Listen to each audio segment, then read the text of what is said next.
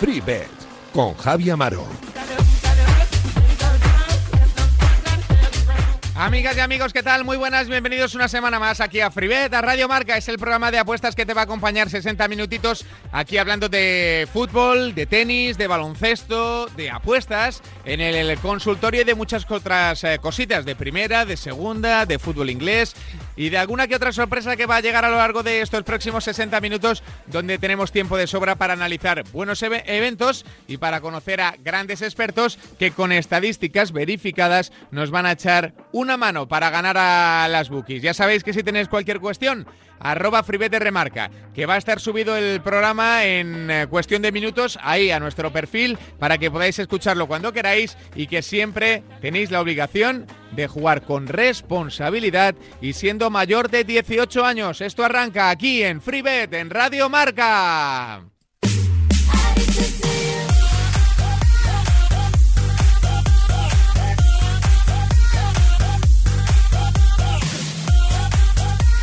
A ver, fútbol con arroba Josema Bet, que ya está con nosotros. Hola Josema, ¿qué tal? Muy buenas. Hola Javi, ¿qué tal? Muy buenas. Pues muy bien, aquí eh, charlando de fútbol, charlando de deporte, charlando de apuestas, asomándonos a lo que va a ser una semana bastante trepidante, como todas las que nos llegan. Eh, dentro de dos semanas hay parón por internacionales y yo creo que a partir de ese momento ya empiezan las rampas más duras, pero este tramo de temporada tampoco está nada mal, ¿eh? No, no, para nada. De hecho, está en la liga dando bastantes vuelcos. Por arriba parecía que, que estaba ya todo hecho, pero en las últimas jornadas se ve que no. Por el cuarto puesto lo mismo. Por el descenso, bueno, pues eh, están variándose permanentemente los equipos que están en la zona de descenso. O sea que está todo emocionante y en el aire. La verdad es que sí, hay muchas cosas sobre la mesa que vamos a hablar y analizar con nuestro arroba Josema Bet. Eh, Josema, eh, ¿cuál es el análisis o por dónde quieres empezar? Bueno, pues el, voy a empezar por el pronóstico que tengo seleccionado para esta semana, eh, que es en el, en el partido Alavés-Cádiz, y voy a ir con el Alavés menos 0.25. Bueno, como siempre explico, el menos 0.25 eh, significa que si gana el Alavés ganamos la apuesta, si empatan perdemos la mitad. Si gana el Cádiz la perderíamos entera. Anda por 1.80 y me gusta mucho esta apuesta porque es una auténtica final para el Alavés después de de todos los resultados que se vienen dando, después de que el Betis le remontara, es que está eh, a seis puntos del Cádiz. Eh, eh, si, no gana el partido, pierde también el laveraje con el Cádiz y sería un paso atrás. Vamos, sería casi meter un pie en, segunda división. Es un partido vital porque además luego va al campo del Atlético de Madrid. Con lo cual, si no gana el Cádiz, muy probablemente en el campo del Metropolitano tampoco va a ganar y va, va a llegar ya a la recta final hundidísimo y con muy pocas opciones. Por tanto, creo que es una final absoluta para el Alavés y tiene que sacarla como sea.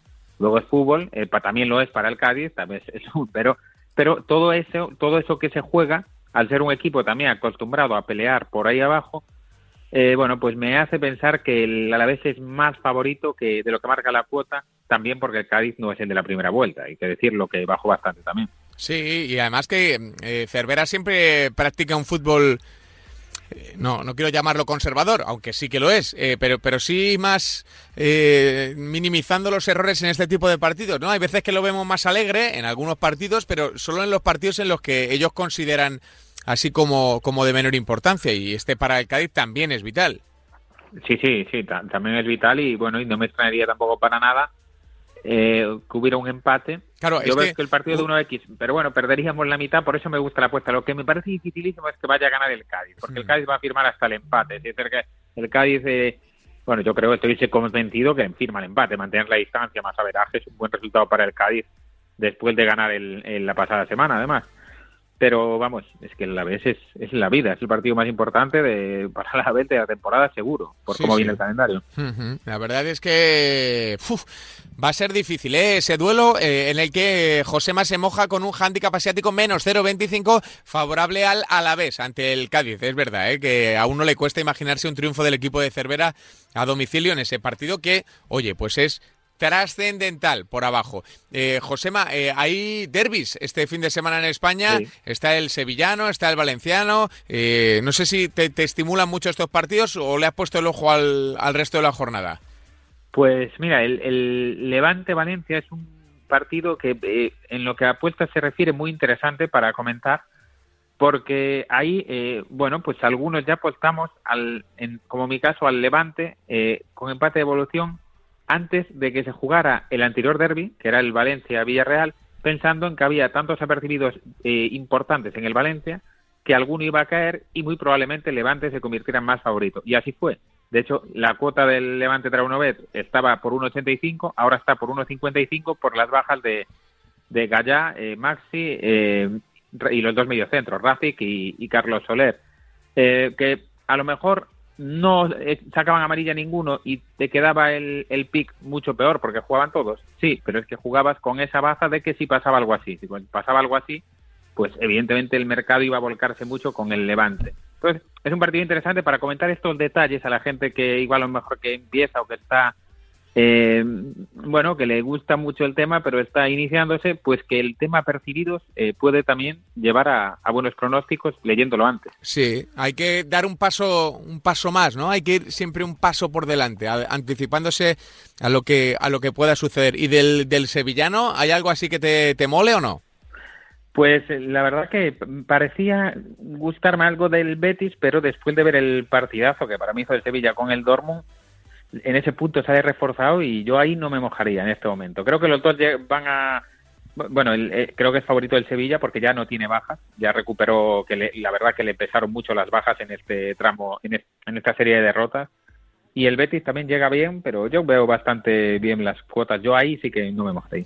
Bueno, pues eh, ahí están los apuntes de arroba Josemabet y ese pick que nos ha dejado, pick interesantísimo del bueno de arroba Josemabet, ese handicap asiático menos 0.25 favorable al vez. Josema, te mandamos un abrazo muy grande, amigo. Otro para ti, Javi. Un abrazo a ti, a todos los oyentes y nada, por aquí seguimos. Ahí, dando el callo, que es lo importante. Arroba Josemabet, hablando de fútbol aquí en FreeBet, en Radio Marca. ¡Let's go! Venga, que vamos a hablar de fútbol, como siempre, con uno de nuestros expertos en el mundo del balón, con Oscar, arroba Ocoaleme. Así lo encuentras en la red. Hola, Oscar, ¿qué tal? Muy buenas. Hola Javi, muy buenas. Pues nada, por aquí andando, andamos, ¿eh? entre Champions, entre partidos aplazados y demás, siempre liados con el balón, que no está nada mal, ¿eh? no es nada, no, no, no es mala forma de entretenernos esta, ¿eh, Oscar? No, no, ni mucho menos, ya lo hemos hablado más veces. A los que nos gusta el fútbol, pues nos amenizan toda la tarde. Y ahora de, aquí en adelante es partido, partidos casi todos los días. Ya te digo. Oye, Oscar, si te pido eh, que te imagines a Haaland con una camiseta, ¿con cuál te la imaginas el año que viene? Con la del Racing. ¿Eh? No. no, lo sé. A ver, al final a Haaland le va a querer toda Europa. Entonces, bueno, me tira un poco el blanco. Pues yo creo que es el fichaje que tiene que que afrontar Florentino, porque creo que lleva sin fichar un jugador de, este calibre muchos años ya, un presidente acostumbrado a hacerlo y, que teniendo en cuenta que lo de Mbappé pues es casi imposible, yo creo que acabará renovando entonces yo creo que es el fichaje que tiene que afrontar el Madrid, pero como te digo, le va a querer toda Europa, entonces y hay jeques y hay equipos con mucho dinero, es, va a ser muy difícil. Madre mía, ¿cómo está el bueno de Haaland? Bueno, para eh, la jornada de liga, que supongo que ya te ha tenido más ocupado que, nada en estas últimas horas, ¿qué estás viendo? ¿Qué estás intuyendo que puede pasar en esa, en, esa jornada? ¿En qué partido has puesto la lupa, Óscar? Bueno, pues hay, hay varios partidos interesantes. Bueno, pues estaba ahí dándole, dándole vueltas y yo creo que pues me, he quedado con el, con el partido que cierra el, el, domingo, que es además el, el derby de Sevilla, entre el Sevilla y el Betis, y voy a ir con el mercado de, de ambos marcan. Porque, bueno, fijándome un poco en, en, la trayectoria que llevan los dos equipos estas últimas jornadas, creo que el Betis está viendo puerta con facilidad, han recuperado a Borja Iglesias, lo cual es una noticia buenísima para el equipo verde y blanco, está Fekir en un muy buen momento, tienen a Canales, bueno, tienen mimbres para hacer gol a un equipo que cuesta mucho hacerle gol, como es el Sevilla, y por otro lado, pues el, Betis, aun estando sexto clasificado, es si no es el equipo más goleado de la liga, creo que es el segundo o el primero que más goles recibe. Entonces, eh, bueno, pues más fijándome en el equipo del, de Pellegrini que en el de Lopetegui en este caso, creo que es favorito aquí en este caso, o, esta semana, o en estas circunstancias, el ambos, el ambos marcan a no. Hmm. el ambos marcan porque, entre otras cosas, no sé si eh, las casas de apuestas se van acercando más a lo que eh, el espectador neutro detecta, ¿no? Que es que el Betis está muy cerca del, del, Sevilla ahora mismo, en esta fase de la temporada. Y en cuanto a fútbol, ¿no? El Sevilla ha pegado un preocupante bajón y el Betis se está pegando un subidón que, no sé, pocos esperábamos, ¿eh?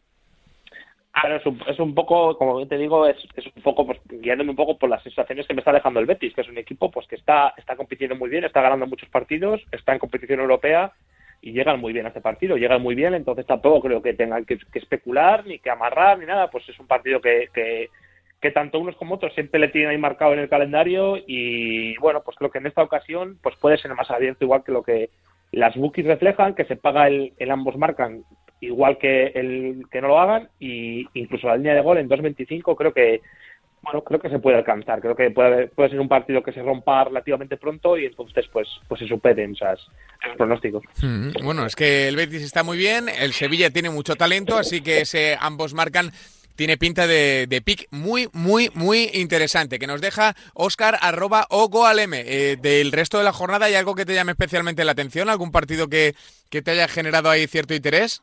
Oscar, vaya, hemos perdido la comunicación con Oscar con arroba ogoalm. Lo importante se escuchó, que es que tenemos pick premium. El ambos marcan en el derby sevillano.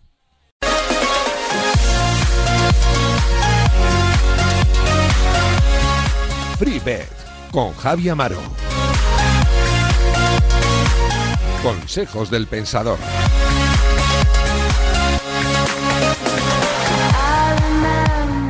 Que ya está con nosotros Samu Puello. Hola Samu, ¿qué tal? Muy buenas.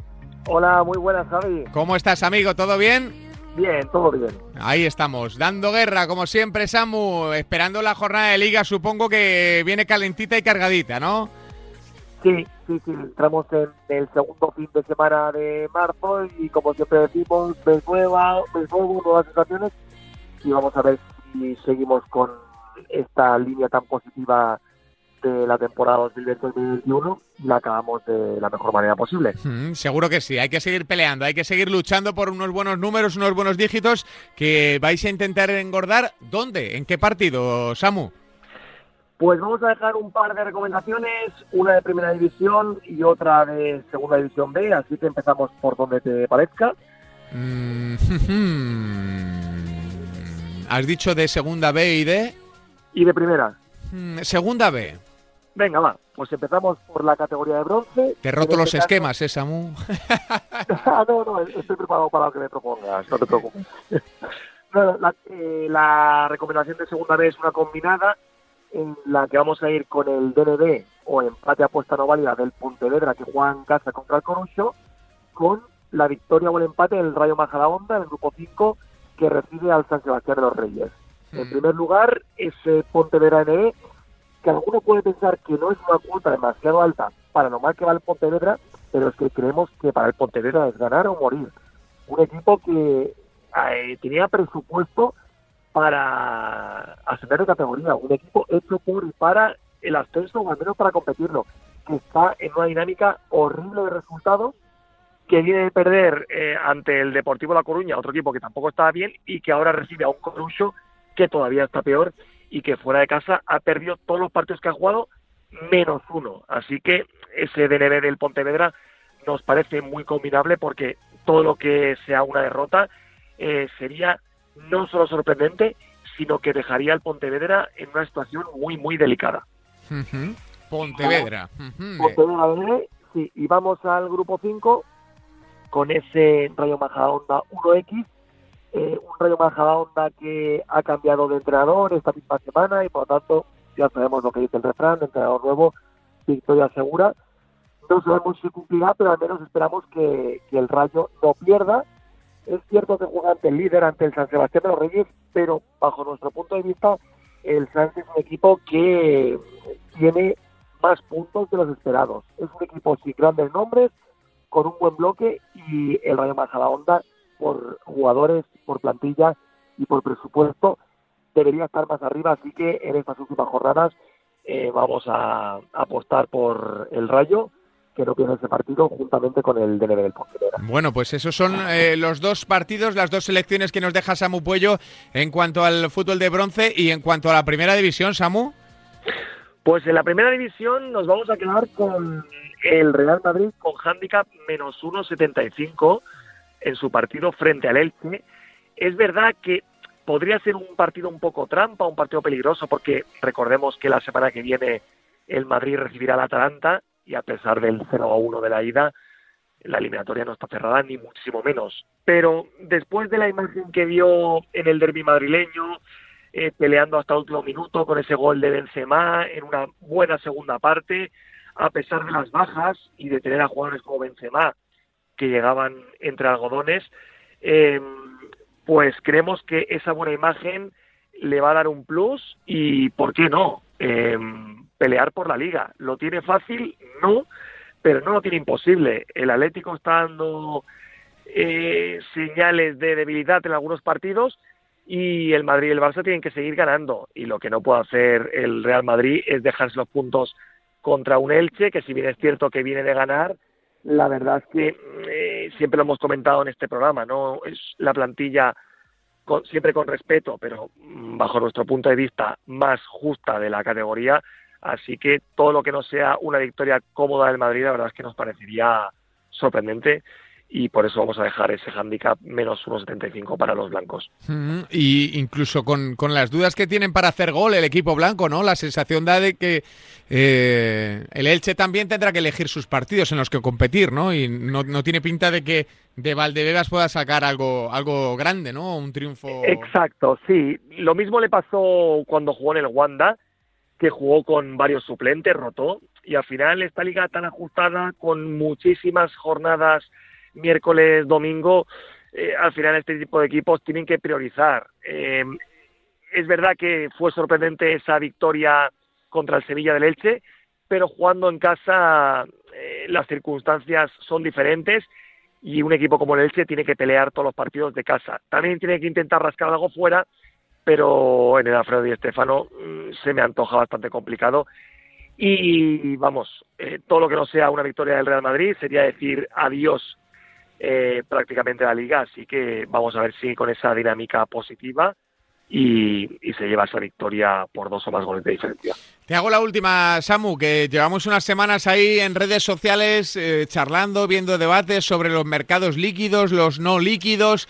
Vosotros como expertos, conocedores de los mercados líquidos, como los de primera, segunda división, eh, y los no líquidos, segunda B, tercera, eh, ¿Qué opinión tiene Samu?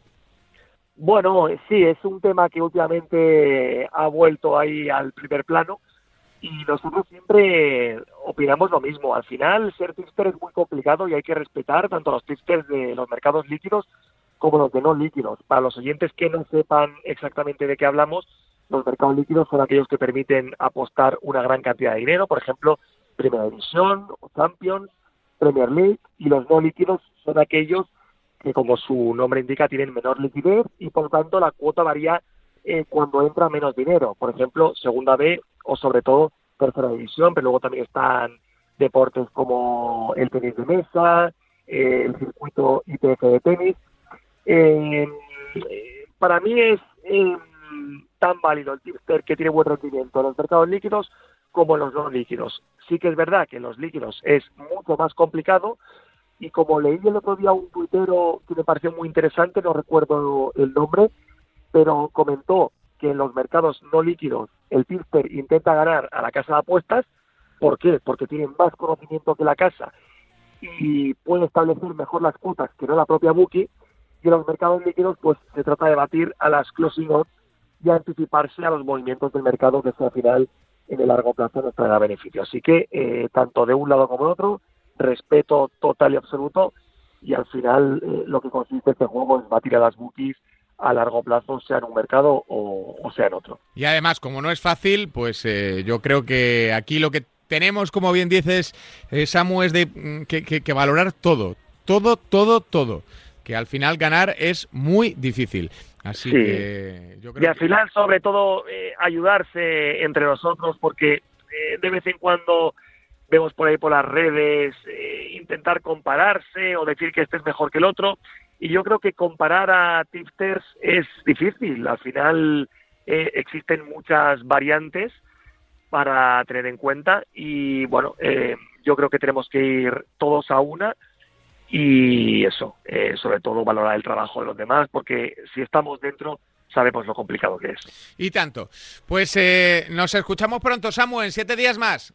Perfecto, un abrazo. Un abrazo grande, amigo. Hasta ahora, Samu Puello, arroba pensapuestas.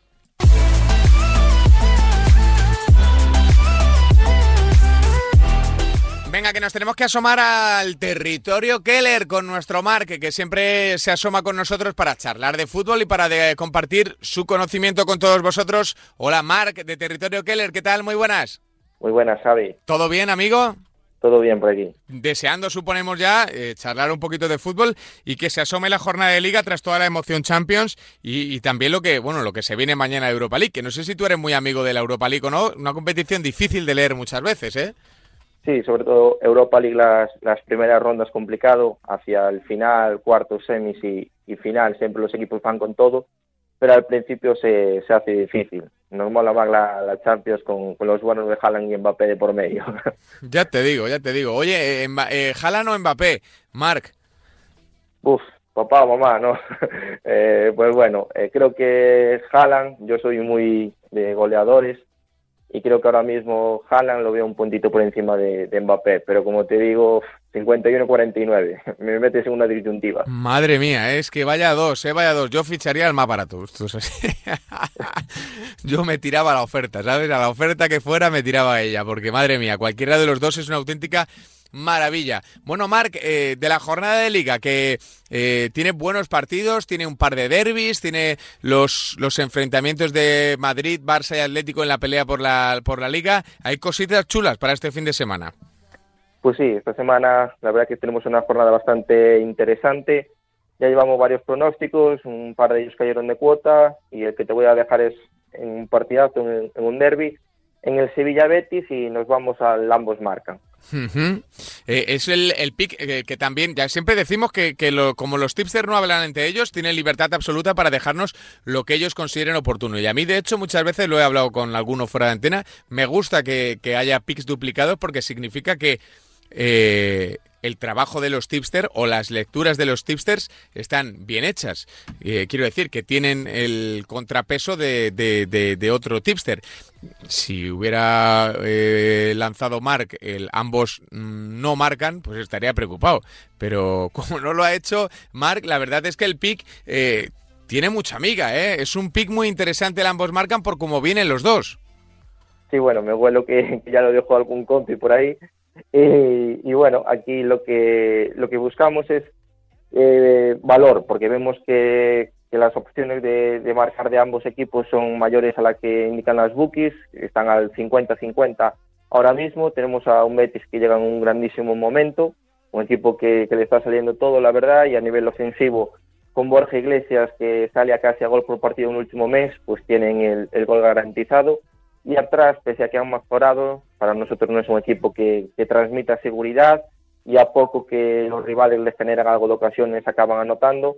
Y en cuanto al Sevilla, llevan varios palos en la última semana, eliminación de, Copa del Rey, eliminación de Champions, perdieron contra el Elche, bueno, la verdad que no llegan en un buen momento, tras batir Bono el récord de, imbatibilidad, ahora están encajando con facilidad. Y tras también nueve eh, derbis consecutivos sin salir esta apuesta, que la verdad fue curioso, nueve seguidos. Ahora de los últimos ocho han salido en seis, con un Betis que en los últimos años un estilo bastante ofensivo que daba pie a partidos abiertos. Esperamos que el de este año sea un tanto similar. En la ida, que no fue tan abierto, se dio el uno a uno y en esta ocasión, con tal y como llegan los dos equipos, pues le vemos incluso más opciones y pagándosenos eh, por igual el ambos marcan como el no ambos marcan, pues le damos más opciones a que los dos vean puerta.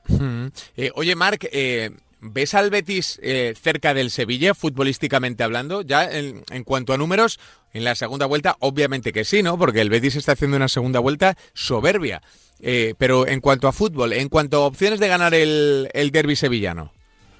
Sí, a ver, las cuotas dan demasiado favorito al Sevilla. De hecho, esta apuesta pues va, un poquito por ahí, ¿no? Buscas que, que marquen ambos cuando a nivel de 1 2 el Sevilla está a 2-0-5. La verdad que anímicamente incluso al Sevilla en, una semana quedar fuera de dos competiciones y, perder ante el Elche, pues le va, le va a afectar. El problema aquí es que el Betis atrás no nos sigue pareciendo fiable de todo y como comentaba en, el propio argumento del PIC, es un equipo que, ellos mismos se pueden autodestruir y el Sevilla arriba calidad tiene de sobra para, para meter goles. Por eso que, a nivel de 1 y 2 hace un poquito más complicado, pero el Betis podría sacar puntos tranquilamente de, de su visita a los vecinos.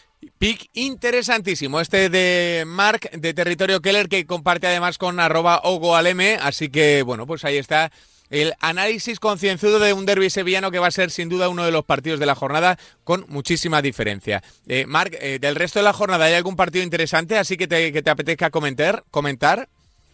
Pues mira, me, me, quedo para, hablar uno un tanto negativo, que es el Eibar Villarreal. Llegan los dos muy mal y, veremos qué sale de ahí, porque no me sorprendería incluso alguna destitución, sobre todo por parte del Villarreal, un equipo hecho para meterse en Champions que no están en Europa y, en cuanto a Leibar, lo comentaba el otro día por Twitter, últimos cinco partidos contra rivales directos y solo vieron siete amarillas y con árbitros tarjeteros.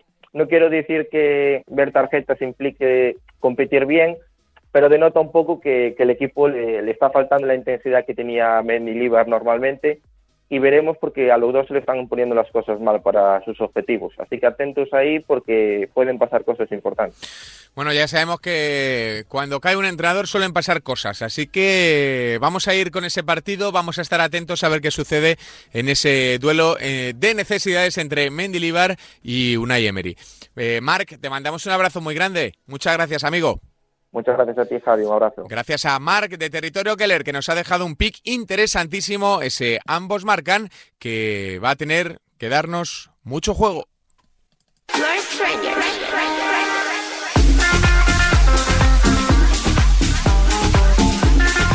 Venga, que tenemos que seguir hablando de fútbol y en este caso nos marchamos a la Premier con nuestro experto en actuaciones individuales, con Picarillo, que como siempre decimos es una grandísima referencia para todos aquellos que vemos fútbol y que nos ayuda a interpretar el juego de una manera muy, muy rentable. Hola Picarillo, ¿qué tal? Muy buenas. Hola Javi, ¿qué tal? Buenas pues, tardes. Pues muy bien, aquí deseando que echemos juntos una visual a la jornada Premier que no tiene mala pinta, ¿eh? No, la verdad que no, que ya van quedando menos jornadas y bueno, el otro día ha perdido el Manchester City, pero, está quedando una Premier bonita. El Fulham además está saliendo a punto, está casi saliendo del descenso y está viendo partidos interesantes. Sí, la verdad es que las cosas que eh, nos están dando emoción no son las del título, lógicamente, porque el City pues nos ha dejado sin pelea, pero, pero el resto de cosas están muy apretadas, ¿no? Por Europa y también por abajo, y eso supongo que te está marcando a la hora de analizar mucho fútbol, ¿no?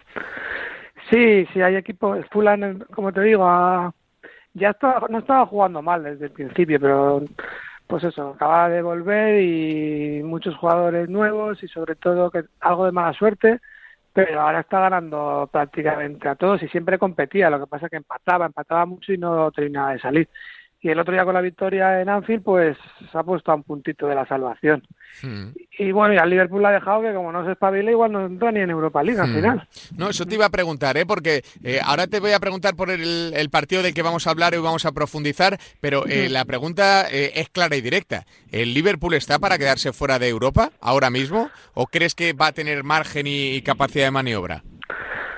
A ver, yo creo que al final, justo ayer miré el calendario del West Ham y la verdad que, cuidado, que no lo tiene muy difícil, pero mm, creo que acabará entrando. Acabará entrando, el Leicester pinchará un poquito, que ya está bajando.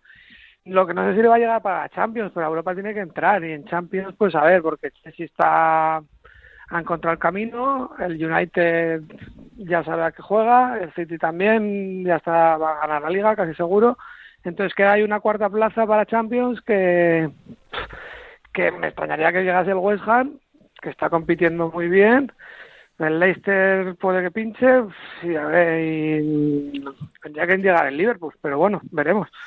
Bueno, quedan todavía jornadas para descubrirlo, así que poco a poco lo iremos analizando con nuestro experto en actuaciones individuales y también de equipos, nuestro picarillo que quería, hablarnos de, un partido del que ya hemos metido la patita, ¿no? Hemos asomado ahí eh, las intenciones que tenemos en un duelazo como es el Fulham eh, Manchester City, ¿no? Sí, eh, vamos a hablar ya de ellos, de los dos equipos. El Fulham viene bien, viene con muchísima confianza, con con un Andersen jugando, bueno, intentando incluso sacar el balón muy bien desde atrás, con Andersen que acaba de nombrar, y se enfrenta al City que ya lo tiene todo hecho, estaba batiendo récords, pero claro, perdió el otro día en el derby, que es que le cuesta un mundo ganar al United, es el peor equipo que se puede enfrentar el City, yo creo, le cuesta muchísimo ganarle, y a ver si es capaz de competirle también al Manchester City, como lo hizo como lo está haciendo últimamente el Fulham. Mm, eh, en este tipo de partidos, ¿en qué te fijas? ¿En qué mercados eh, prestas más atención? A ver, el City tiene las estadísticas muy... O sea, es, raro que cambie mucho. Entonces, es muy bueno porque hay veces que, que pues, por ejemplo, en este caso, en los saques de banda y en los tiros libres, el City hay muy poquitos siempre. Sobre todo este año en saques de banda es que no llegan ni a 30. Normalmente las líneas de saques de banda salen alrededor de 40.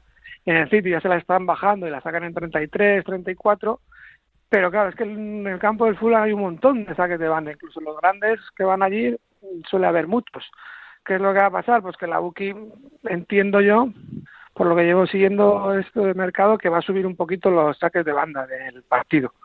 Entonces me parece un muy buen pick ese, el, pues si normalmente las líneas del City las sacan en 33, 34, es posible que la pongan en 37, en 38 o si no la ponen en 37-38, combinarla con lo que he nombrado antes, con los tiros libres y hacer nosotros una combinada en crear apuestas de saques de banda eh, menos 38,5 en el partido y menos 26 o menos 27 tiros libres, que seguro que nos sale una cuota 1,80 o por ahí. Mm, bueno, no está nada mal, ¿eh? Esa sugerencia de Picarillo, te hago la última, ¿eh? eh, eh los, los, saques de banda, ¿cómo funcionan? ¿A qué se deben? Porque claro, sabemos que, por ejemplo, los tiros libres, si tienes un buen regateador, pues te van a salir más fácil.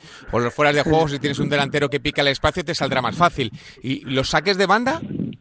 Pues los saques de banda, bueno, primero hay que ver si los, los equipos juegan directo o o son equipos que controlan el balón mucho, como es el Manchester City, que lo controla, da igual que vaya ganando o perdiendo, prácticamente tienen las posesiones más, más largas. Además, el, hay equipos que tienen posesiones largas, pero que avanzan mucho, pero el City, por ejemplo, si va ganando, hay momentos en la segunda parte que pueden hacer un rondo de 3-4 minutos, entonces el balón pues no sale por línea lateral. Pero bueno, eh, luego hay equipos que presionan muy, muy alto, como el Southampton o el Leeds, y en sus partidos pues hay más saques de banda porque por los dos lados, por, pues porque hay encontronazos, hay intercepciones y sale el balón por, por fuera. Pero bueno, eh, lo lógico es, sobre todo, si hay juego directo o no, y si hay, y normalmente en los equipos de control de balón, hay menos, en los partidos hay menos saques de, Además hay que fijarse en el campo, si el campo tiene las dimensiones grandes o pequeñas. Mm, claro, claro. Bueno, pues eh, son detalles ¿eh? que, tienen que ocupar tu tiempo si quieres eh, dedicarte a este, a este precioso mercado del que siempre nos habla Picarillo, que es una auténtica pasada escucharle hablar y lo que conoce de, de todo, este, de todo este negocio. Pues eh, te mandamos un abrazo muy grande y gracias por compartir este tiempo con nosotros, ¿vale? Nada, gracias a vosotros. Un abrazo, un, abrazo, para Picarillo que nos ha dejado esa recomendación de saques de banda, de under de saques de banda, teniendo siempre en cuenta que hay que estar pendientes al número de saques que, que, marque la Buki. Ya sabéis que Picarillo estima ahí una cifra y que normalmente suele clavarlo, así que más fútbol, más actuaciones individuales, más cositas aquí en FreeBet, en Radio Marca.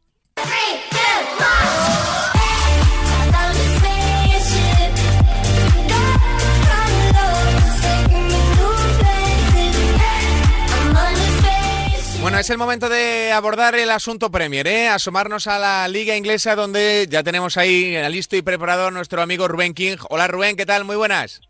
Hola Javier, ¿qué tal? Pues aquí con, ganas de, participar un rato y hablar de Premier. Eso es, experto en fútbol inglés que, que, que, que, consume mucho fútbol inglés, que disfruta mucho del fútbol inglés y que encima conoce muy bien cómo se menea el mercado del, del fútbol inglés. Así que Rubén, supongo que deseando abordar una jornada Champions que tiene muy buenos partidos, alguno así interesantísimo por arriba, alguno vital por abajo. Hay cositas ¿eh? en esta jornada. Pues sí, sí, como siempre. La verdad es que como el City nos ha quitado la emoción del título, pero por lo menos las plazas europeas están al rojo vivo. Va a ser unas últimas 10 jornadas eh, con mucha chicha y el Fulham pues nos está dando también mucha vida por abajo Así que ha metido a tres o cuatro equipos también en la pomada, así que nos va a quedar sin título, ¿vale? Pero con una, recta final la verdad es que con bastantes emociones. Sí, porque eh, al final el Tottenham se ha enganchado un poquito a la pelea, bueno, un poquito no, se ha enganchado a la pelea europea, eh, compitiendo bien, eh, haciéndolo bastante decente, tres victorias consecutivas. El Chelsea está desde la llegada de Tuchel muy bien. Eh, el United está bastante separado o distanciado de la, de, la, de la quinta plaza, pero no debería confiarse, solo son seis puntos. Cositas hay, querido Rubén, ¿no? Para, para, para sacar calculadora y que todos tengan la posibilidad de competir. Sí, sí, se está, se está poniendo muy caras esas plazas. Eh, están los equipos eh, agazapados esperando su oportunidad.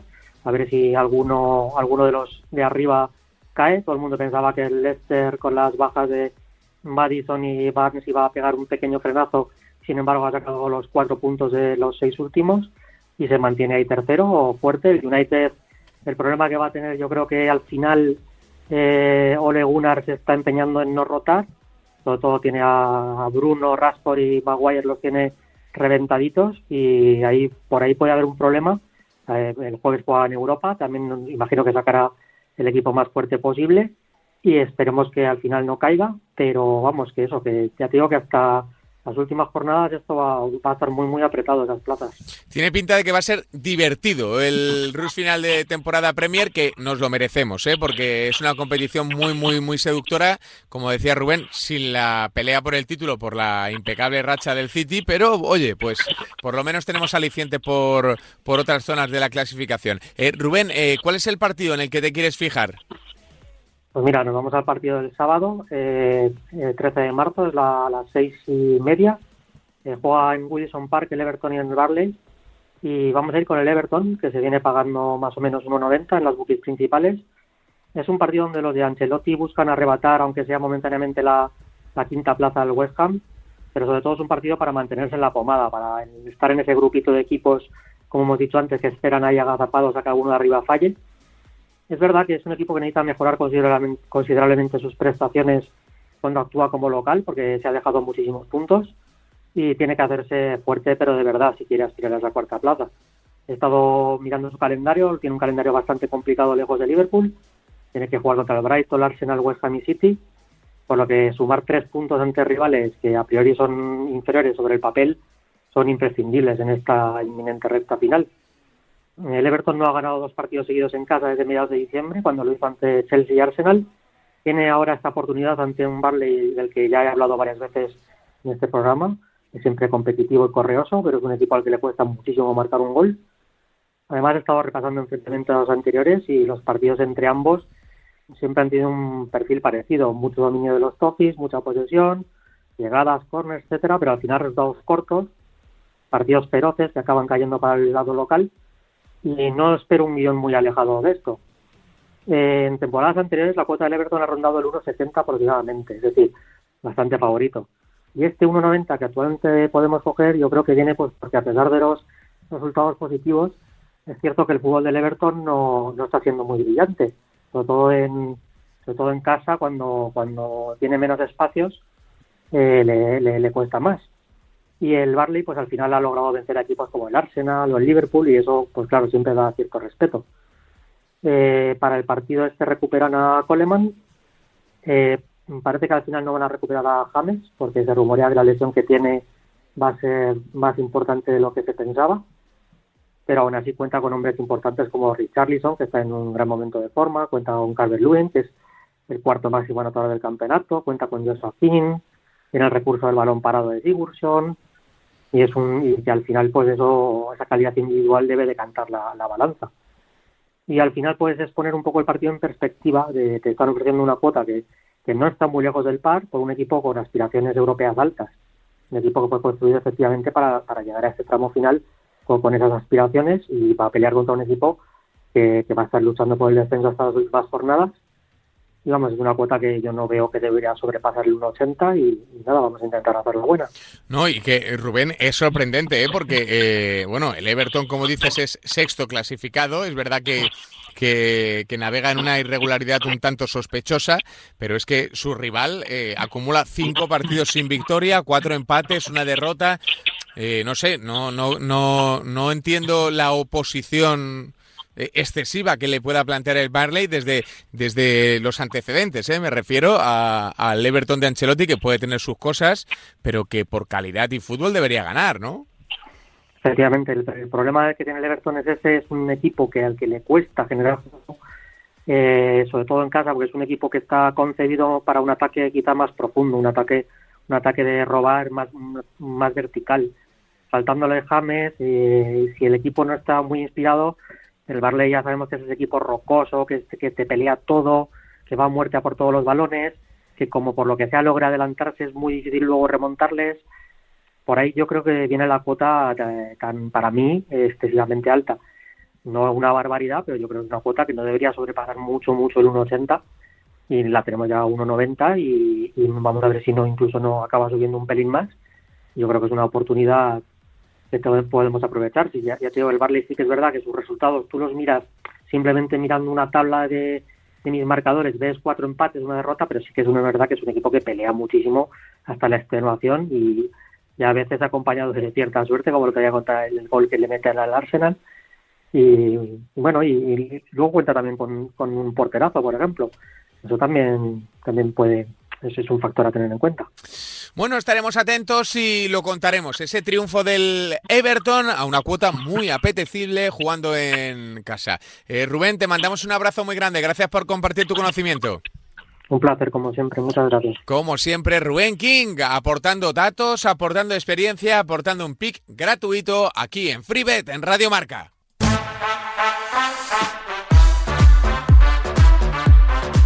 A ver, que es el momento de hablar de fútbol femenino, es el momento de hablar con Charlie de Fútbol Invisible. Hola Charlie, ¿qué tal? Muy buenas. Hola, muy buenas Amaro. ¿Todo bien, Charlie? Estupendamente, aquí en el descanso del Fortuna en Barcelona, que de momento pues bueno, van ganando las culés 0-1 con gol de Eso es, bueno, creo que no, engañamos en redes y decimos que este espacio lo hemos grabado esta tarde, así que eh, la gente ya lo sabe, sabe perfectamente que estamos aquí trabajando duramente para contar la Champions, la Liga y también el fútbol femenino que regresa a la competición este fin de semana con duelazos, ¿eh? al margen de lo del Barcelona y ese duelo Champions que estás disfrutando y que tendrá también partido el 14 de, marzo, domingo a las 5 y media ante el Valencia. Que oye, que, doblar eh, jornada, hacer tres partidos por semana tampoco es fácil, ¿eh? Sí, no es fácil, Amaro, pero es que con la plantilla que tiene el Barcelona, pues, pues hoy estamos viendo, ¿no? En Dinamarca que ha podido salir sin Alexia, sin Jenny, sin Ochoala, con Gemma Font, la tercera portera titular eh, y Paños en el banquillo, sin Mapi León de titular porque está percibida en Champions, bueno, pues se puede dar el lujo de rotar porque es que quitas a Mapi y tienes a Llana, eh, te puedes permitir no tener a Jenny arriba porque da igual vas a tener a Mariona en punta y detrás puedes meter a Itana, es que es que son muchas las, las variantes que tienen las culés, siempre lo hemos comentado. Y bueno, este fin de semana contra el Valencia, pues por lo que digo todas las jornadas, Amaro, ese descanso final de, de las culés es que tiene que salir porque es que con titulares o con suplentes, bueno, en realidad es que no hay ni titulares ni suplentes porque todas todas serían titulares en cualquier club de España y casi en prácticamente cualquier club de Europa. Así que ese descanso final contra el Valencia, que quizás hasta puede tener buena cuota, es buena apuesta. Ya, la verdad es que sí. Eh, lo único que muchas veces eh, no sabemos dónde poner el límite, ¿no? En, este tipo de, apuestas. Es verdad que el Barcelona está en superior, pero no sé hasta qué límite o hasta qué cuota es lo, lo aconsejado o lo aconsejable fijarse en ese tipo de mercados para el equipo culé. Hombre, a ver, si sale Barcelona a descanso final pues a 1.15 o 1.16, pues, pues no tiene ningún valor contra el Valencia. Ojo, que si el Barcelona te sale a 1.16, por ejemplo, contra el Sporting de Huelva, por poner un caso, para mí sí que tendría valor, porque está claro que el Sporting de Huelva es que de 10 partidos, por ejemplo, es que le va a sacar los 10 descanso final. Tiene que suceder una tragedia para que no saque esos 10 descanso final. Pero bueno, el Valencia es un conjunto un poquito mejor, pero es que, es que sigue siendo muy inferior al Barcelona. Entonces, pues, si nos lo dan una cuota a partir de de 1.30, pues ya está muy bien para, para combinar con otros pronósticos. Mm, bueno, la verdad es que sí, la verdad es que el Barcelona es tan superior que nos da la garantía casi siempre de que es verde ese descanso final. El resto de la jornada, Charlie, que tiene partidos interesantísimos, ¿por dónde quieres empezar? Bueno, pues vamos a empezar, por ejemplo, por el sábado, con el primer partido de, de esta jornada de Liga Iberdrola, pues el Levante Real Betis un Betis que parecía ahí que había levantado el vuelo, pero ahora parece que no. Bueno, están ahí en la zona de peligro. El Levante que, bueno, pues por desgracia sigue sufriendo lesiones, la última la de Eva Navarro y los malditos cruzados, pues que tiene un Aster González que, ya lo veníamos comentando aquí desde el principio de temporada, que está en un estado forma sensacional, es que las mete todos los colores, ha pasado la temporada pasada no anotar ni un gol, hasta temporada entre, entre club y selección lleva más de 20 goles a estas alturas, o sea, una auténtica pasada. Veremos a ver qué cuota tiene el Levante contra el Betis, pero bueno, una victoria del Levante, si es a partir de 1,6, eh, pues tiene bastante valor.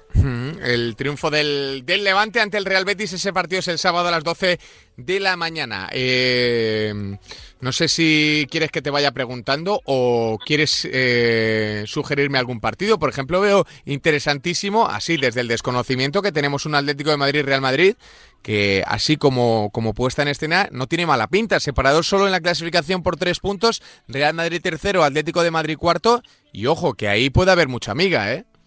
Sí, es que el Atlético de Madrid se juega la temporada, pero... Pero, así, de pero así de claro, ¿eh?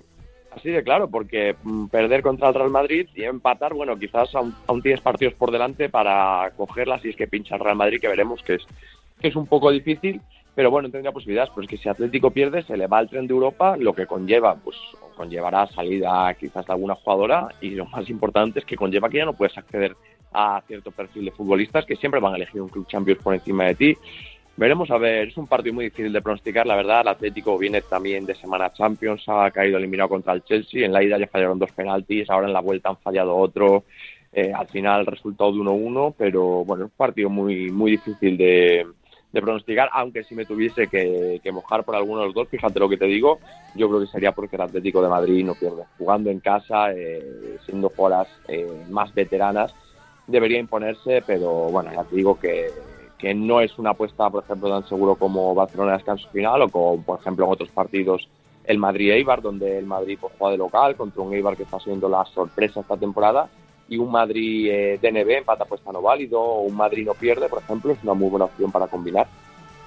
Hmm, el, Madrid, que, Madrid Club de Fútbol Femenino, hablamos no del Real Madrid, es quinto, ¿eh? está tan solo dos puntos del Atlético de Madrid. La temporada es tan notable que, que en caso de ganar y de que el Atlético perdiera, la superaría en la clasificación, una auténtica locura.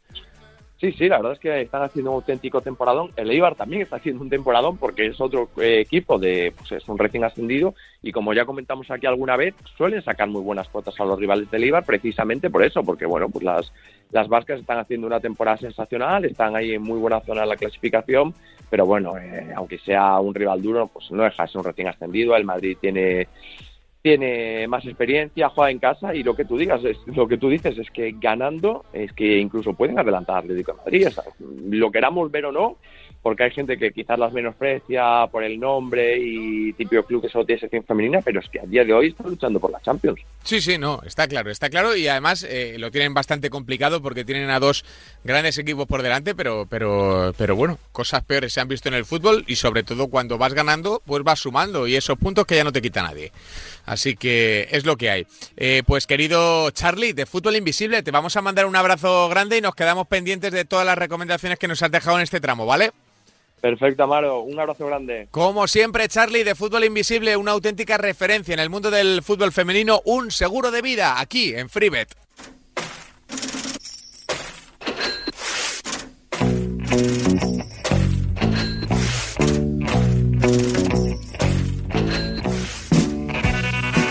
A ver, que llevamos una semana sin ponerle a nuestro Jared de Ochecker su sintonía, la sintonía del Mona. Hola Jared de Ochecker, ¿qué tal? Muy buenas. Muy buenas, Amaro. Más contento ahora con, con la sintonía otra vez de vuelta. Claro, claro, claro, claro. Hay que ir alternando, hay que ir alternando, si no la gente ya se, se, se, eh, vuelve previsible tu intervención y eso no puede ser. ¿eh? Bueno, ya sabéis que estamos hablando con Jared de Oddchecker, el comparador de cuotas que siempre te da más apostando lo mismo.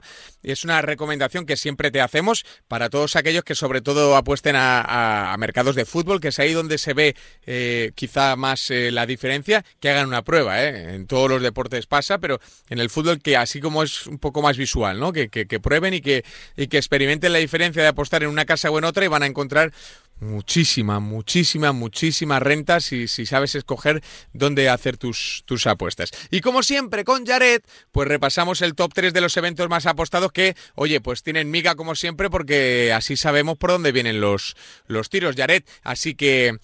eh, esta semana no sé por dónde van por dónde van las cosas. Me decías antes por línea interna que, que la semana pasada terminaron eh, los eventos más apostados con, con, partidos así un poco random, ¿no? Que, que, que no esperabas, ¿no? Sí, bueno, te comentaré para, para uno de ellos los, los dos eh, eventos en concreto. Si alargamos la semana pasada hasta el martes o así, vamos a hacer un poco de trampa.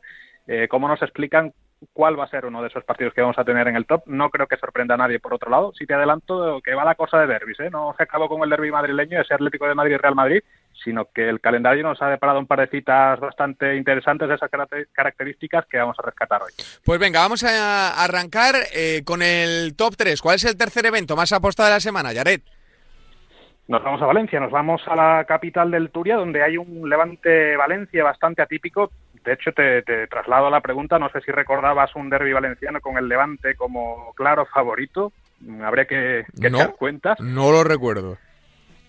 Pues eh, por poco encima de dos está en la mayoría de casas de apuestas el triunfo Granotas y es verdad que con esto de comparar, que, como bien decías es, una amarilla, vamos a rascar bastante y, dobles dígitos, nos vamos a ir hasta los 2.22 por la victoria del Levante, pero es que encontramos a la Valencia 3.55, algo bastante inusual y lo cierto es que echamos un vistazo a la tabla y sí es verdad que podemos tener la sensación de que el Levante, después de haber ganado en el Bernabéu, en el Metropolitano, de haber llegado hasta donde ha llegado en Copa del Rey, está haciendo un campañón y el Valencia, una de las temporadas en tiempos recientes eh, más para el olvido posiblemente, pero es que son un décimo y duodécimo, les separan solamente dos puntos ahora mismo en la tabla, de hecho si los de Javi Gracia ganan, se podrían poner por delante de sus vecinos Así que no sé muy bien cómo leer las cuotas, eh, no sé del todo dónde están encontrando el valor los usuarios que se están pasando por checker.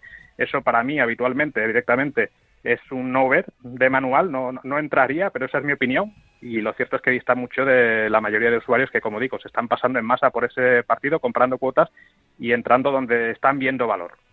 Sí, es un poco extraño. ¿eh? Yo tampoco veo nada claro del partido. Sí que me puedo hacer una idea de por dónde yo creo que va a ir el partido, pero es de esos duelos en los que si pasara lo contrario tampoco me sorprendería en exceso. Así que, no sé, bueno, la gente también suele ser... Eh, eh, bastante sentimental o bastante emocional en algunas apuestas y este derby pues, pues tiene mucho de emocional por eso de que el Levante por primera vez en la historia puede quedar por delante en la clasificación de, del, del Valencia, de su eterno entre comillas rival. Así que por ahí puede que sea una de las explicaciones. Vamos con el segundo evento más apostado de la semana, Jared. Pues otro partido bastante emocional. Ya hablábamos de la semana pasada y además con cuotas muy parecidas a las que hemos comentado en el Levante Valencia, aunque más las que nos podrían entrar en la cabeza y hablamos del derby sevillano, ese Sevilla Betis que va a coronar la jornada del domingo y si ya la semana pasada decíamos que era uno de los eventos más apostados, quedando todavía 10 días por delante, en esta semana no podía ser de otra forma, porque además ya decíamos que son dos equipos que sobre todo en liga han empezado muy bien el 2021, el Sevilla sí se ha llevado algún traspiés recientemente, sobre todo en las otras dos competiciones en las que estaba figurando. Pero bueno, es que sin ir más lejos, eh, ese detalle que me comentabas al principio, el, partido más apostado de toda la jornada pasada fue el Alavés Betis, por hacernos una idea del seguimiento que está teniendo ahora mismo el equipo de, Pellegrini, sobre todo en el live, eh, curiosamente, porque es verdad que el, partido se puso eh, muy cuesta arriba muy pronto y quizás alguien vio a tiempo, detectó a tiempo la posibilidad de remontada bética, que fue lo que acabó saldándose con, un tanto de heroica. Y bueno, si extendemos hasta la jornada del martes también los partidos que hemos tenido la semana pasada, en segunda posición encontramos ese Borussia de Dortmund-Sevilla, con lo cual dos equipos de los que han estado la gente muy pendiente en las últimas fechas, cuotas que han ido oscilando, porque sí es verdad que el Sevilla en estas últimas semanas eh, ha visto aumentar la, cuota por la victoria local hasta una cifra actual de 2.17 en condiciones normales ponemos al Sevilla en casa muy por debajo de la cuota par, el, la XA 356 y el Betis que lo vemos entre 360 y 386 a un intervalo que nos puede parecer que sigue siendo una cuota elevada, pero por ponerlo un poco en contexto, hace dos, tres años en aquel derby del, del 3 a 5 en el Pizjuán lo veíamos hmm. en torno a cuota 6, mucho más arriba, siendo un Sevilla el que tenía enfrente el de Montela, en principio un equipo bastante menos fiable que el de esta temporada Así que cuanto menos yo creo que, espectáculo va a haber. Y las cuotas lo que nos están indicando es que las casas apuestas es, es lo que consideran también. Vaya dos partidos de los que nos has hablado en el top 3, Jared. Madre mía, ¿eh? es que van a ser dos de los grandes partidos sin duda del fin de semana. ¿Y el tercer evento o el más apostado, Jared, por dónde quieres ir o por dónde va la gente, mejor dicho? Bueno, lo que venimos hablando las últimas semanas, sobre todo sabiendo que es un periodo en el que casi todos los países están declarando cuáles son sus candidaturas en Eurovisión, cada vez con más diferencia encontramos que el mercado de ganador del, concurso de la canción de Europa está arriba del todo y por matizar algunos de los datos que encontramos y, ponerlo en comparación con semanas anteriores, sí es cierto que vemos todavía Islandia en primera posición, no hay quien suba esa cuota 7, Francia cada vez más asentada a 9, la balada de la que hablábamos ya la semana pasada, que poco a poco se iba asentando arriba, y algún que otro cambio completando el podio, porque sí que vemos todavía a Suecia, que por cierto este fin de semana va a decidir a su candidatura entre los finalistas ese Melody Festival, en está ese Álvaro Estrella, el, el compositor de origen chileno del que habíamos hablado en semanas anteriores, y su latino Baila Baila, ojalá Suecia con una propuesta de ese estilo y quien le acompaña es Bulgaria, que es la gran novedad, a cuota también 12. Este mismo domingo presentó su candidatura a través de Victoria y su Tears Getting Sober. Parece que ha gustado y ahí lo vemos en tercera posición, compartida muy por delante del país que sí que se ha venido abajo de una forma tremenda, que es Rusia. Siempre lo mencionábamos entre los primeros, estaban ahí pendientes de si iba a repetir con el grupo Little Big o no finalmente han renunciado a, concursar este año en Ámsterdam, de forma que lo vemos ahora a 51, después de, ver que va a ser otra cantante la que va a defender los colores rusos en, los Países Bajos. Como siempre, interesantísimos los apuntes de Jared de Otseker. Ya sabéis, el comparador de cuotas que te da más apostando exactamente lo mismo y que siempre tiene aquí a vuestro alcance el top 3 más apostado de la semana. Jared, muchísimas gracias. Un abrazo fuerte. A vosotros, como siempre, un abrazo y hasta la próxima. Un abrazo para Jared de Otseker, aquí, como siempre, las mejores cuotas en FreeBet, en Radio Marca.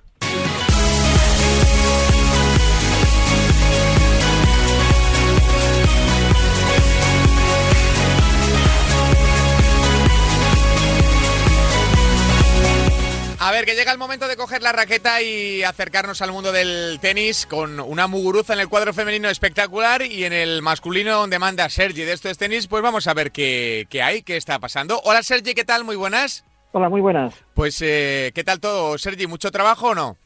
Sí, esta semana tenemos tres torneos en tres zonas geográficas completamente distintas, en Doha, en Marsella y en Santiago de Chile. Por lo tanto, estamos con tres torneos ATP 250. Mm, pues, eh, oye, esta de, eh, has dicho, vamos, eh, puntas del, globo terráqueo bastante lejanas. no sé si estás pudiendo prestarle atención a los tres, si te has decantado por alguno, no sé cómo lo estás gestionando. Sí, sobre todo me he decantado por los dos donde la participación pues es de más nivel, como son el de Qatar en Doha y el de Marsella en Francia. ¿Y qué hemos encontrado ahí, Sergi?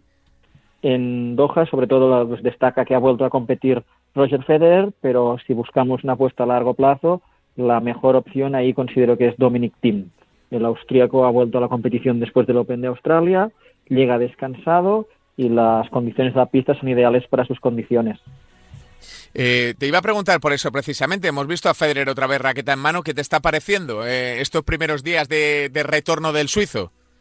Bueno, tiene que ir paso a paso, superando pues obstáculos, moviéndose a sentir competitivo y que lo podamos ver sobre una pista, pues ya es un éxito. Por lo tanto, tiene que ir con paciencia. Su gran objetivo es llegar en condiciones a Wimbledon y a los Juegos Olímpicos, que son sus grandes citas, pero para ello aún quedan meses. El torneo está obviamente focalizado hacia, hacia Roger Federer, eh, pero el resto de, como decías ahora, de, asuntos están más puestos en Tiem, ¿no? Que, que ante Karatsev, por ejemplo, se ha dejado un set, pero decías que tiene buenas sensaciones, ¿no? El, el austriaco.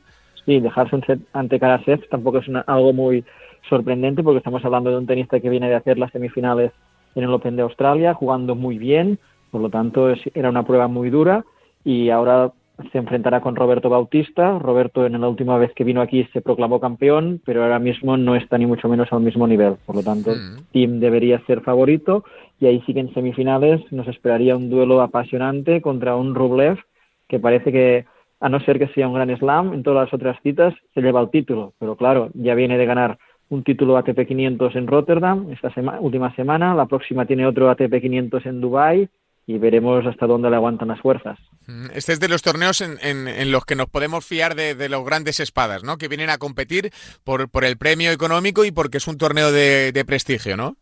Sí, aquí el premio económico, para que nos hagamos una idea, de puntos reparte los mismos, pero da más del doble de dinero que, por ejemplo, en Santiago de Chile o Marsella. Por lo tanto, aquí hay las dos facetas. Los top vienen a ganar, pero los tenistas de perfil medio, si vienes aquí sabes que puntos va a ser complicado, porque hay las primeras espadas, pero dinero tienes el doble. Por lo tanto, es la disyuntiva de irse a Marsella o a Santiago, que sabes que tienes más opciones de llegar lejos, o quedarse en Qatar y recolectar unos cuantos cheques.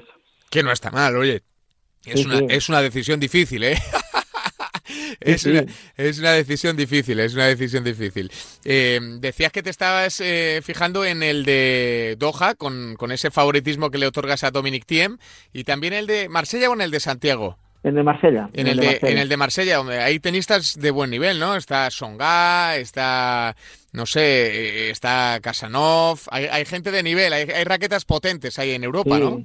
Y sobre todo también los dos primeros cabezas de serie, Stefano Tsitsipas, que ha ganado las dos últimas ediciones de esta cita y que si ahora aquí fuera una temporada normal, mm, te diría que hay que ir con él y casi casi es garantía de éxito. La pista es ideal para sus condiciones, pero ¿qué pasa? Que este año pues no defiende puntos porque al no restarse del ranking pues no puede sumar nada y no hay público. Y esto pues a veces puede provocar que venga aquí mm, a verlas venir. Esto habrá que valorarlo jornada a jornada. Si vemos que viene, pues que en su debut pues arrasa, pues sí, es que ha venido aquí a competir y si viene a competir en estas pistas no tiene rival. Es tan superior a sus oponentes que el tercer título consecutivo aquí en Marsella pues sería una realidad.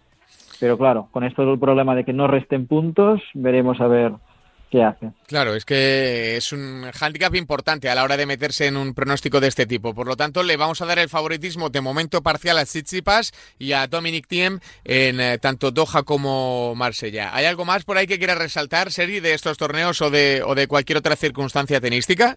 Bueno, que sobre todo a partir ya de la próxima semana ya vuelve un ATP 500 en Dubái, otro en Acapulco, serán citas importantes para luego ya irnos a la mini gira americana porque este año solo tenemos una cita en Miami antes de la llegada de la tan esperada tierra batida con el ATP de Marbella. Hmm, eh, Nadal, ¿cómo está para esa gira de tierra?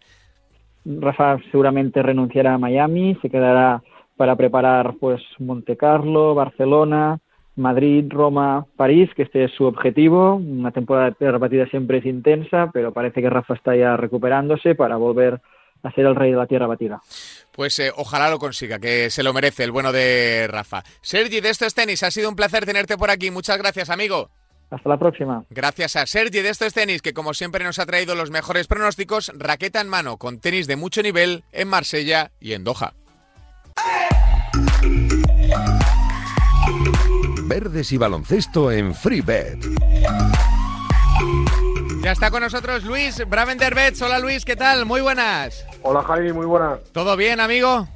Todo bien, eh, con ganas de ver otra nueva jornada de Euroliga. Eso es. Oye, la pregunta que nos hacemos todos, ¿para cuándo Pau Gasol? Pues no lo sé, ya está, ya está, está entrenando con el equipo y, y todos eh, estamos deseosos de, de- de volverlo a ver en las pistas. Eso es, porque no sabemos de qué será capaz. Lo que sí que sabemos es de que, aun estando a un porcentaje muy bajo de forma, puede marcar diferencias, ¿no? Es un es un tipo tan talentoso que, que, que- que, en 15 minutos te puede liar, te puede hacer un traje, ¿eh? Claro, si, si está, o sea, si está es para, para si vuelves para jugar y para, para- porque está convencido de que puede aportar tanto tanto a Barcelona como a la selección en, en los juegos y, y todos tenemos ganas de verlo que así sea. Ojalá así sea. Ojalá le, disfrutemos. Eh, bueno, Luis, eh, esta semana, es decir, mañana a las 9 de la noche tenemos ese pedazo de derby, ese Real Madrid-Barcelona. Partidazo en, en todo lo alto, ¿eh? En esta Euroliga. Sí, sí, todo es un el partido más, más destacado de la jornada. Eh, Madrid y Barcelona, clásico de baloncesto del baloncesto español y, vamos a ver un, esperemos que veamos un, gran partido. Eh, no sé en qué partido te quieres fijar para dejarnos el pick, porque la verdad es que la jornada se las trae. Tenemos un Basconia Bayern de Múnich, un Valencia Fenerbahce, cosas muy seductoras ¿eh? para, para esta jornada de Euroliga. Sí, vamos a hablar, el, el pick vamos a, vamos a, dejarlo para el, para el clásico, precisamente para el Real Madrid-Barcelona, y si quieres analizamos un poquito pues te, otros partidos. Te voy a preguntar por el Valencia, que aquí en la redacción tenemos la curiosidad o más o menos la, la, incertidumbre, ¿no? De qué le pasa al Valencia o, por qué tenemos la sensación de que es un top 6 de, la Euroliga y le, cuesta, ¿no? Hay veces que se desconecta, no sé, las sensaciones que nos da. Eh, ahora mismo está con un balance de 14-14 en Euroliga, que yo creo que es bastante lejos de su talento, ¿no? Sí, ha ido, ha ido de, más o menos en, esta Euroliga y está, está complicándose muy mucho el pase y la verdad es que así como, como, como tú dices, como decís en la redacción, es muy difícil de prever, tiene activajos y igual te hace un partido que en que se sale que dices, es que es, top, es top 4, es top 5 de la Euroliga, que luego pues, tienes desconexiones brutales y, y, te puede perder prácticamente con cualquiera. Eh, entonces, bueno, pues, pues ahora viene de, hacer un partidazo en Liga Endesa eh, contra Baxi Resa y y veremos contra Fenerbahce porque tiene una prueba muy dura contra Fenerbahce que viene de, menos a más y las últimas semanas está haciendo grandes partidos. ¿Y el Vasconia Bayern de Múnich? ¿Qué decir de ese partido, Luis? Pues sí, a ver, evidentemente favorito Vasconia, pero no, no tanto porque el Bayern sabemos que está haciendo una gran Euroliga y en menor medida que el Valencia, el Vasconia también es un equipo de que a veces es una moneda al aire, que que igual, igual te hace un gran partido donde ves que todo el equipo está concentrado, todos los jugadores están aportando, que también de, de, momento te va un petardazo, podemos decir, que, que, pierde partidos que no debería de, de, perder en teoría, en teoría. Y bueno, pues está luchando ahí, quedan seis jornadas, quedan seis jornadas para acabar la fase regular de la Euroliga y hay muchos equipos muy igualados y son, son seis finales lo que quedan. Esta es la, la primera de ellas que le queda a Basconia esta semana y creo que va, va, va, a ganar al Bayern, pero va a ser un partido muy muy difícil porque, porque Bayern está haciendo una gran temporada, mucho más de lo que se esperaba de, de, este equipo. Y luego del clásico del eh, baloncesto español, ese Real Madrid-Barcelona, ¿qué ves, Luis?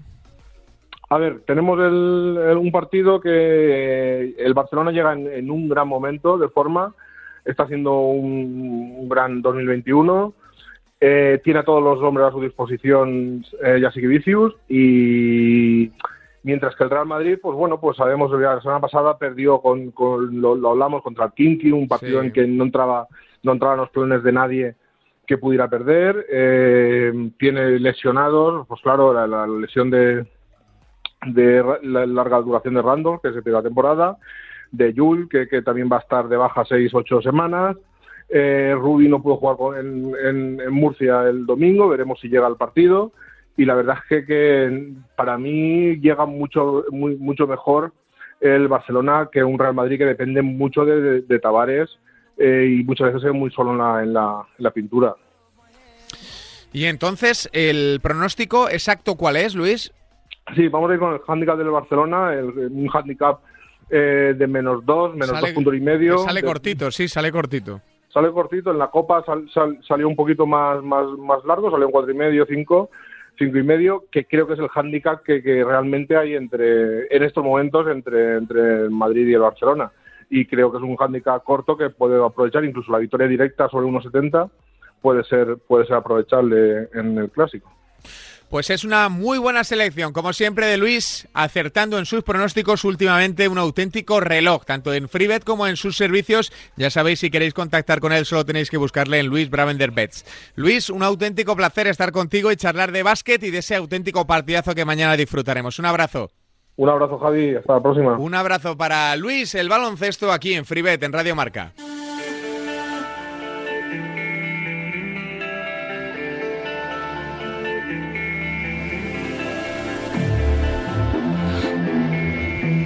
Aquí está, la sintonía del consultorio Bet1, esa sección de referencia que nos ayuda a ganar, a entender el juego, a ser más rentables en esto de las apuestas y como siempre decimos, vosotros sois la pata más importante de esta mesa, de este consultorio, porque son vuestras preguntas las que contesta el capo de BetTuern, la página de inversión en apuestas deportivas más rentable del país. Hola Javi Linares, capo, ¿qué tal? Muy buenas.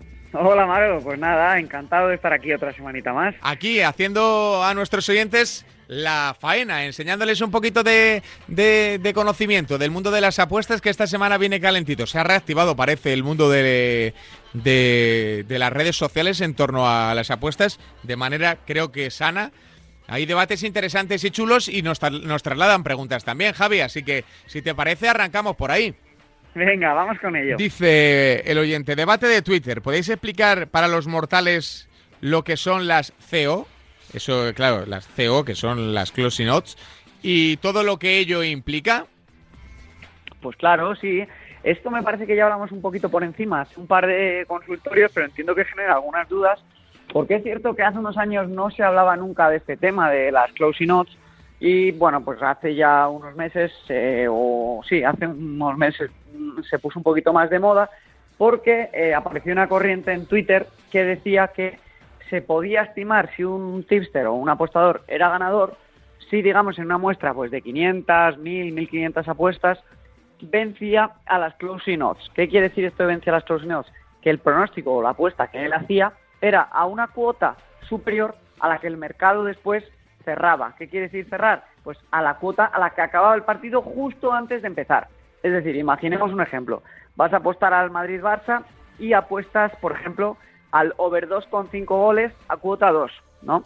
Si tú coges esta apuesta cinco días antes y luego, justo antes del pitbull inicial, el over 2,5 goles está a cuota 1,5, querría decir que has vencido a las closing odds.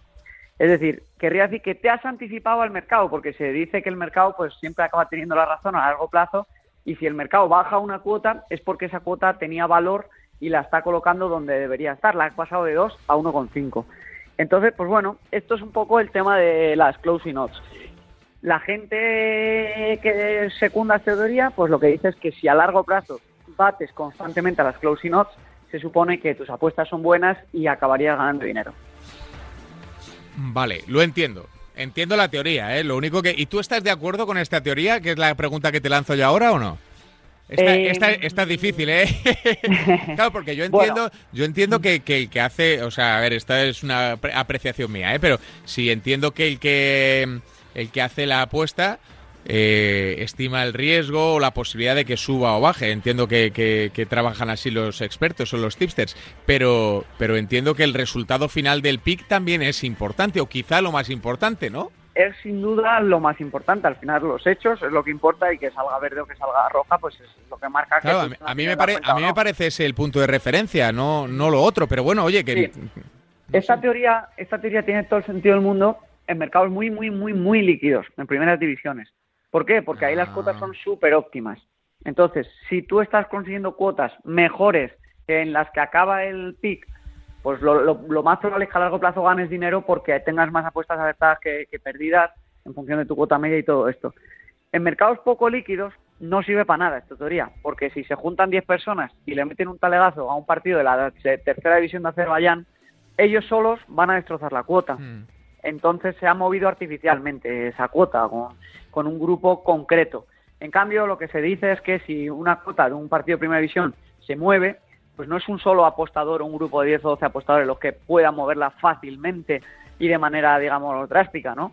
Eh, entonces, se supone que si tú em, constantemente estás consiguiendo cuotas mejores que las de cierre en estas divisiones, se supone que tus apuestas son buenas y vas a acabar ganando dinero. Ahora ya me ha quedado más claro, me ha quedado más claro, sí, sí. Ahora ya con este matiz que le has metido me parece más, más, más, más acertada la, teoría. Bueno, vamos con la segunda pregunta, que si no nos enredamos es un debate que daría para, para un programa entero, ¿eh? no para una pregunta de consultorio, pero vamos con la segunda pregunta. Dice, como método, ¿es mejor tirar pics en pre o en live? Pues bien, yo para alguien que empieza, quizá les recomendaría prepartido. ¿Por qué? Pues por una sencilla razón, es más fácil controlar las emociones cuando tú haces un análisis mm, pausadamente, cuando no tienes prisa por meter la apuesta, cuando puedes consultar todas las fuentes y no te está moviendo la emoción del directo. El directo eh, es pues una herramienta muy buena para ganar dinero, pero también es una herramienta muy buena de las casas de apuestas para ganar mucho dinero a los apostadores, porque las emociones están ahí a flor de piel, tú estás viendo un partido, quizá te parece que no entiendes las cuotas, y pues lo que ocurre normalmente es que cuando ves un partido ya es de tu equipo o un partido simplemente que estás viendo para apostar, es que estás muy sesgado intentando reafirmar lo que tú piensas. Es decir, tu equipo tiene tres oportunidades y ya piensas que la cuota no está bien puesta, que debería estar mucho más baja, que patatín, que patatán, y puede que te precipites mucho más. Entonces yo creo que para empezar es mejor apostar en prepartido porque te permite pues mucho más rato de investigación, que al final es lo que necesitas para ganar apuestas, ¿no? Estar estar dominando todos los datos y saber por qué y en qué sentido se está equivocando la casa de apuestas en esa cuota y por qué crees que puede tener valor.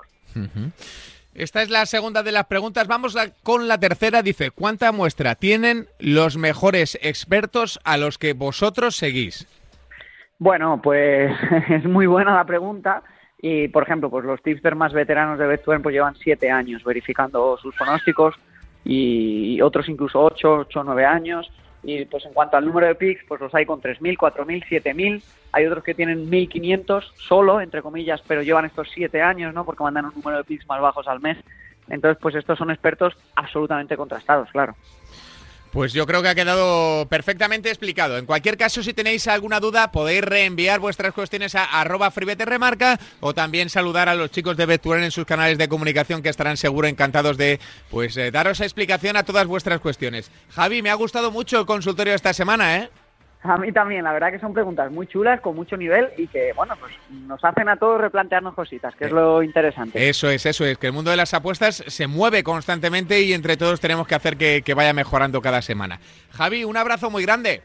Un abrazo, Tamaro, nos vemos pronto. Como siempre decimos, Javi Linares, el capo de Betuen, uno de los tipos referencia en el mundo de las apuestas en España, aquí en FreeBet.